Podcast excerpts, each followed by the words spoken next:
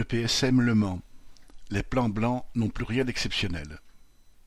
Vendredi 8 avril, une centaine de salariés de l'EPSM, établissement public de santé mentale du Mans, se sont rassemblés devant l'entrée principale de l'hôpital à l'initiative de médecins.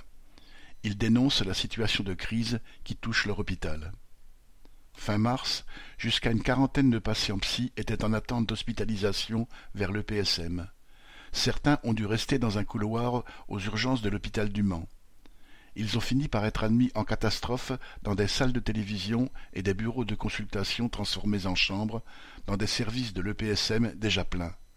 Des conditions d'accueil inadmissibles, sans aucun personnel supplémentaire.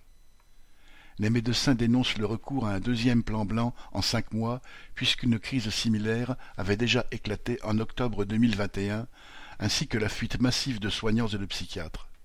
Les réorganisations de la prise en charge des patients se succèdent depuis dix ans et ne règlent pas les problèmes.